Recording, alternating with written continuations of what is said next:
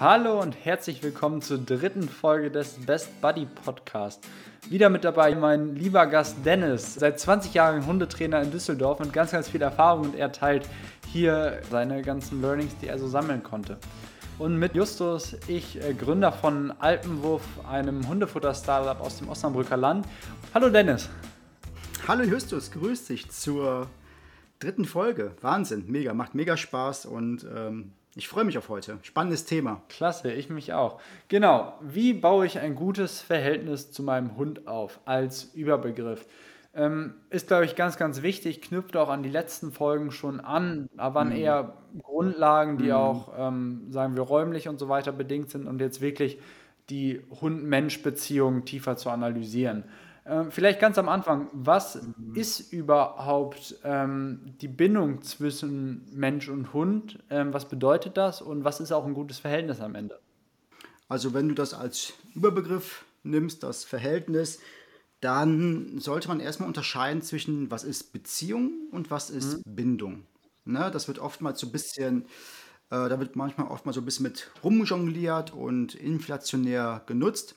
Und ähm, um es in den Zeitrahmen auch ein bisschen zu erklären, den ich habe oder den wir haben, Beziehung ist erstmal, um es so ein bisschen runterzubrechen, rein funktional. Das heißt, bin ich von meinen Eigenschaften her für meinen Hund attraktiv mhm. genug?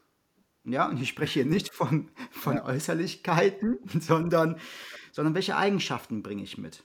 Ja, ähm, sagt der Hund sich, dir folge ich gerne. So, das ist mal als, als Grundbegriff. Bin ich dann für meinen Hund, ganz wichtiger Punkt, bin ich für meinen Hund berechenbar? Ja.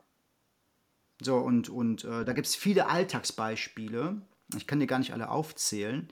Äh, ein Beispiel ist, äh, ist zum Beispiel, ähm, wenn man nach Hause kommt und man freut sich, und der Hund freut sich auch. Erwartungshaltung wird jetzt aufgebaut. Ob man es jetzt möchte oder halt nicht möchte, das muss jeder für sich selber entscheiden, wie man dann damit umgeht. Das würden wir aber auch nochmal oder würde ich auch nochmal ansprechen in einer anderen Folge sehr gerne. Nichtsdestotrotz wird der Hund sich jetzt freuen. Jetzt habe ich aber einen miserablen Tag mal gehabt, Stress auf der Arbeit mhm. gehabt, ja, wie auch immer. Und dann bin ich nicht ganz so gut drauf. Und dann komme ich rein in die Wohnung oder in das Haus und ähm, jetzt bin ich halt anders. Ja, und jetzt bin ich nicht mehr so der freundliche Hundebesitzer. Ja, und jetzt schicke ich meinen Hund jetzt weg. So, und, und das ist so, was ich mit Berechenbar mhm. Berechenbarkeit meine. Man sollte für einen Hund vorhersehbar sein, vor allem auf der sozial-emotionalen Ebene. Ne, das, das, äh, wie ich das im, im, Training, da ist es schon mal sinnvoll, auch nicht immer vorhersehbar zu sein, was das Belohnen angeht. Aber was meine sozial-emotionale Grundlage angeht, wie ich mich verhalte gegenüber meinem Hund, da sollte ich auf jeden Fall berechenbar sein. So, dann bin ich verfügbar mhm. tatsächlich. Verfügbarkeit ist ein wichtiger Punkt. Und am Ende noch die vierte Komponente wäre Erträglichkeit. Das wäre im Zusammenhang aber dann, wenn mehr Hundehaltung im Spiel ist. Ne? Also sind diese Hunde zueinander erträglich? Passt das von der Struktur? So, ähm, das ist aber erstmal rein rein funktional alles. Und dann unter Funktionalität gehört natürlich auch dann bestimmte, bestimmter Grundgehorsam. Mhm. So, und, und darauf, wenn das geschehen ist, ähm, entwickelt sich eine Bindung. So, und Bindung kann man nicht sagen, ist schlecht oder gut, sondern sie ist entweder mehr intensiv oder weniger mhm. intensiv. So, da gibt es verschiedene. Ich habe Justus alles kennenlernen dürfen. Ich habe Konstellationen kennenlernen dürfen, da war es eine 1A-Beziehung, aber eine miserable Bindung. Also als Beispiel, was ich geben möchte, ist, hm, wo, wo findet man das? Eine gute, starke Beziehung, aber nicht unbedingt eine Bindung.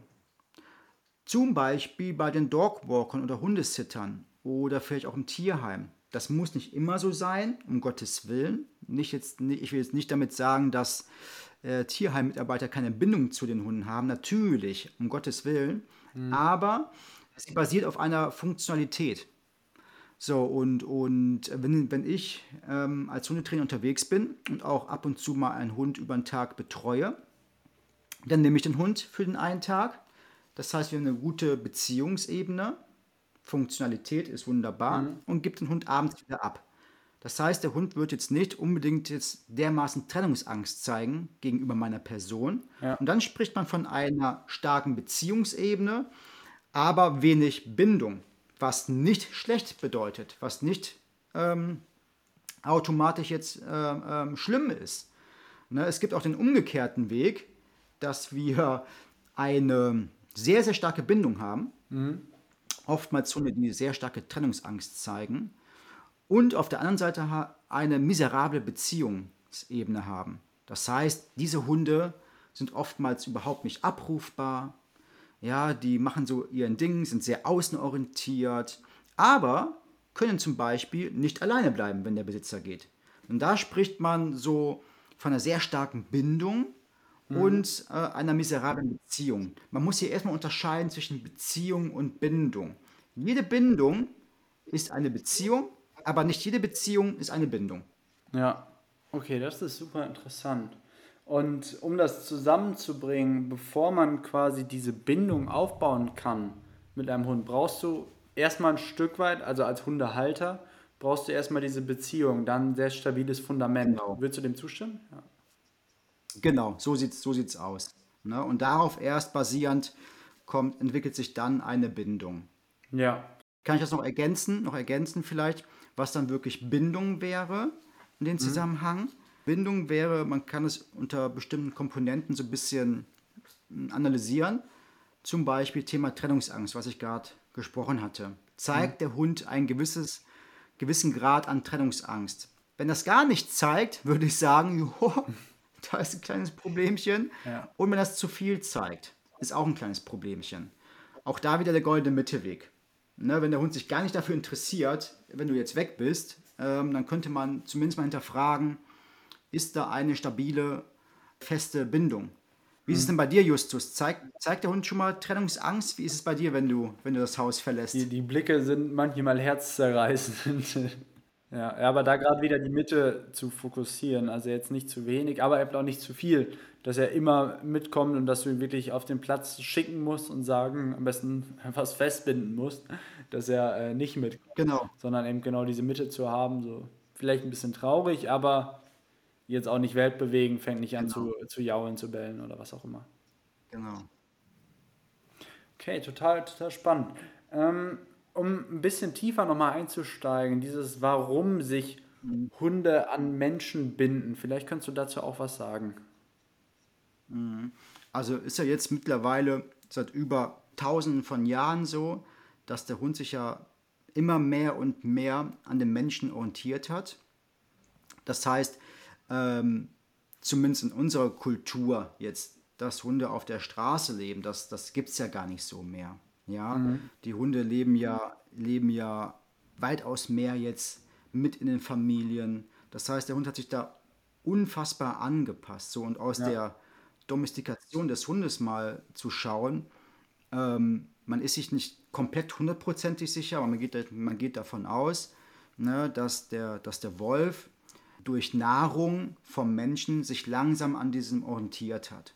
Und so, sage ich, sag ich mal ganz pauschal zusammenzufassen, hat sich das immer mehr und mehr entwickelt. Und dann aus dem Wolf heraus, ne, die Hundeentwicklung. Man kann auch nicht mehr sagen, dass das der ähm, Wolfsverhalten und Hundeverhalten, die unterscheiden sich mittlerweile schon sehr stark.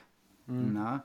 Ähm, das kann man nicht mehr so pauschal sagen, dass das der, natürlich stammt er vom Wolf ab, aber ähm, dass er ein Wolfsverhalten zeigt, das will ich nicht so unter, unterschreiben. Der Hund ist halt mittlerweile ein Haushund, so, und er zeigt schon bestimmte andere Verhaltensweisen. Ne, da, daraus kommt das. Und, und bei vielen ist der Mensch, mittlerweile bei Hunden, die Bezugsperson Nummer eins, weil er ist 24 Stunden sieben da. Ne, so und so. Der Hund ist ein unfassbar anpassungsfähiges Lebewesen.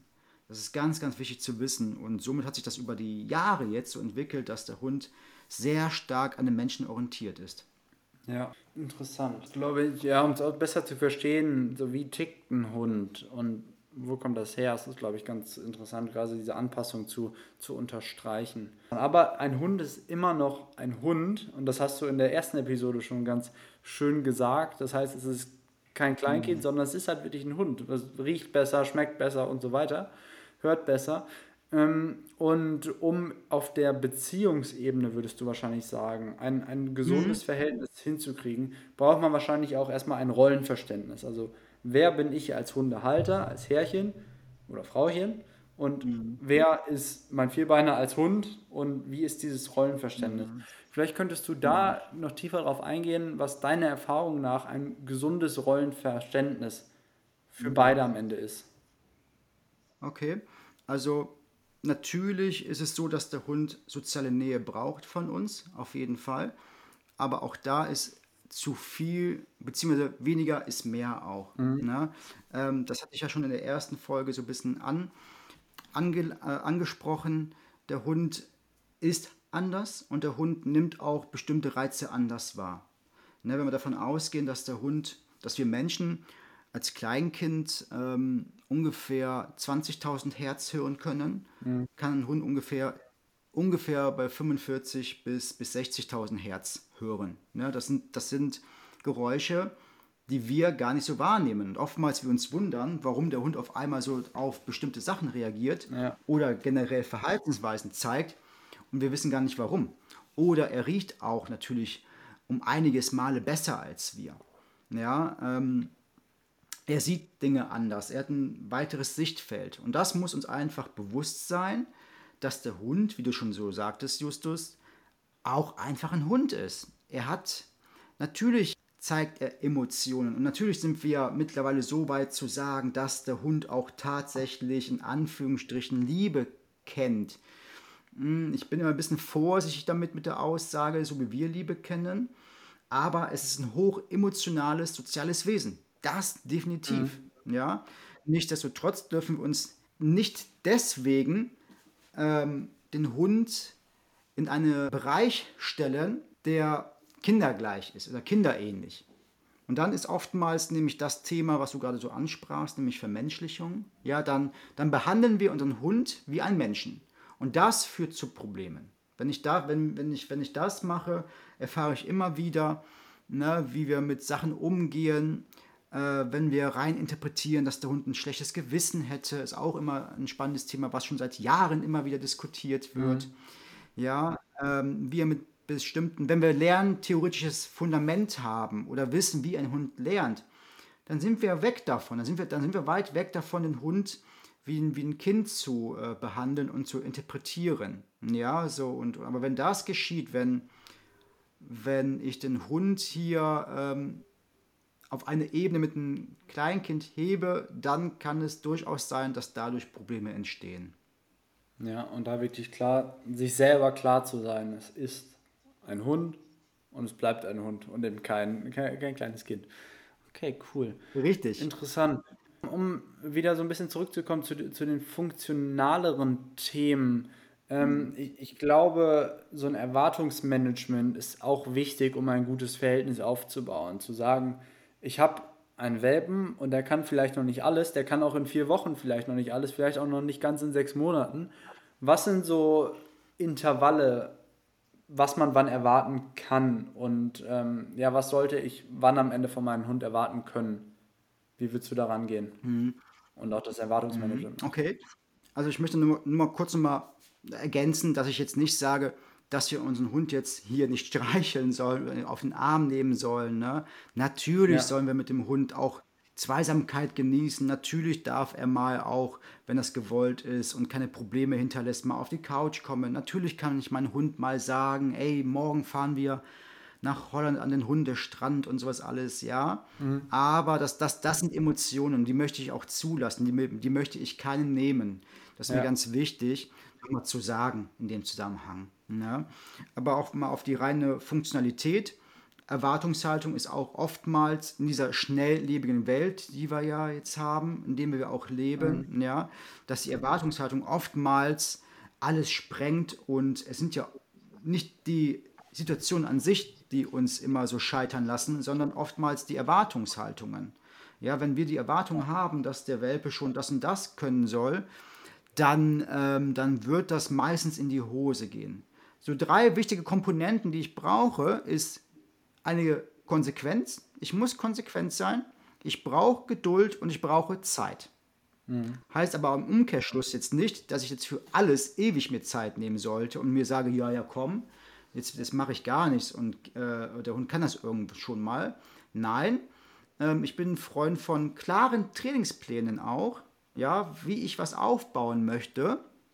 Und dann arbeite ich in der Hundeerziehung alles super kleinschrittig. Alles baut aufeinander auf. Das muss mir bewusst sein, dass ich oftmals überspringen viele Leute so Trainingsschritte, mhm. fangen bei A an und machen weiter bei D.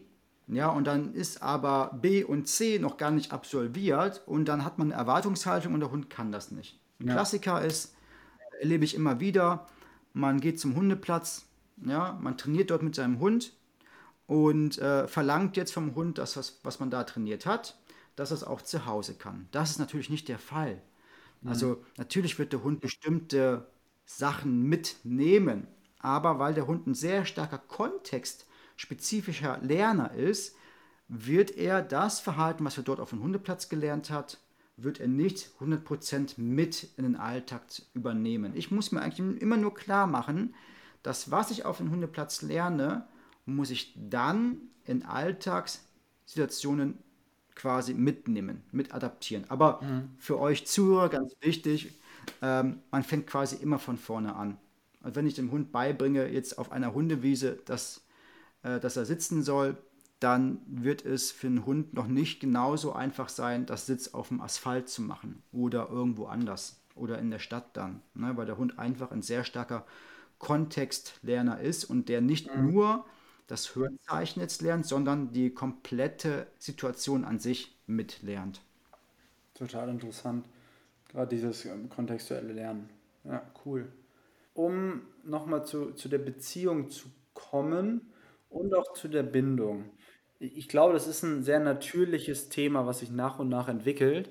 Und man kann es ja. jetzt nicht, also das zu, zu erzwingen oder sonst was macht, glaube ich, gar keinen Sinn, sondern es entwickelt sich. Aber vielleicht hast du ja doch ein, zwei Übungen, ein, zwei Tipps, wie man das auf jeden Fall fördern kann. Also du hast schon gesagt, sowas wie ähm, zum Hund hinlegen, das Emotionale mhm. auch zulassen. Mhm. Wahrscheinlich ein Thema. Ähm, was, was würdest du sonst noch nennen, um, um gerade also, diese Bindung zu, zu ermöglichen? Mhm. Ein sehr schönes Thema, spannend. Ähm, wenn ich entscheiden könnte, wenn wir jetzt einen Lehrplan hätten für die Hundeerziehung, wäre mein aller, allererstes Fach Begeisterung. Begeisterung dafür, dass der Hund da ist. Begeisterung dafür, dass ich mit dem Hund arbeiten kann. Also dieses mhm. Emotionale, mhm. das muss ich haben. Ich muss Lust haben, mit diesem Hund zu arbeiten, zu trainieren, ihn zu erziehen. Ja, wenn das so ein Pflichtbestandteil ist jetzt in meinem Alltag, dann schadet das auch. Ne? Also ich muss für das, was der Hund es gerade ist, warum er hier ist, dafür muss ich mich begeistern. Und das ist schon so ein kleiner Schlüssel. Ja, man muss jetzt nicht mhm. der absolute Hundeexperte sein dafür, dass sich daraus eine, eine Bindung entwickeln kann. Wenn ich begeisterungsfähig bin, wenn ich Emotionen zulasse, dann bin ich auf einem sehr guten Weg, da eine wunderbare wahre Bindung aufzubauen. Und dann haben wir die Komponenten bei der Bindungsebene. Wir haben einmal die soziale Nähe. Mhm. Das ist ja wichtig was ich gerade angesprochen hatte. Das heißt, soziale Nähe zulassen. Sowohl, dass der Hund auch zu mir kommen kann und ich zu dem Hund gehen kann, natürlich. Das ist, das ist Bindungskomponente. Dann haben wir gesprochen über Trennungsangst. Ne, Habe ich ja dich gerade gefragt, Justus. Also wenn der Hund da so einen Mittelweg zeigt, ist das auch eine wunderbare Komponente, um zu bisschen zu messen, zu analysieren, hat, haben wir hier eine Bindung. Und da ist auch wieder wichtig, dass es so ja, einen goldenen Mittelweg hat. Dann der sichere Hafen. Und konkret, sichere Hafen heißt, dass der Hund weiß, wenn es ihm mal schlecht geht, wo es ihm denn gut geht. Mhm. So, und eine, eine Übung, die ich da jeden Welpenbesitzer äh, anbieten kann, ist quasi mal an die Hocke gehen beim Spaziergang, wenn der Hund mal von der Leine ist. Diese, diese Gestik ist oftmals ähm, ähm, eine, eine, eine, eine Einladung für den Hund, zu mir zu kommen. Und dann weiß der Welpe ja auch, dass in dieser, in dieser Geste, Gestik oftmals äh, mit, mit Emotionen überschüttet wird. Streicheln mhm. und oh, süßer, ja. feiner Kerl, ja. Also das ist zum Beispiel eine schöne Übung, die man im Alltag auch integrieren kann, sowohl an der Leine als auch von der Leine. Und was ich sonst noch machen würde, ist schauen, wie kann ich denn mit meinem Hund gemeinsam Aufgaben, Herausforderungen gemeinsam bewältigen. Das, das sind bindungsfördernde Übungen. Zum Beispiel auch diese böse gelbe Mülltonne zu, zu bewältigen, wo der Hund eventuell so ein bisschen unsicher ist, bisschen distanziert ist. Ich will ja nicht mhm. äh, von Angst sprechen. Angst fällt es nochmal ein bisschen anders, eher Unsicherheit. Und da den Hund sozial zu unterstützen und all das, diese Aufgaben gemeinsam zu bewältigen, wo der Hund so ein bisschen unsicher ist, das sind alles bindungsfördernde Aufgaben äh, Herausforderungen, Aufgaben, Übungen, die ich wunderbar im Alltag integrieren mhm. kann.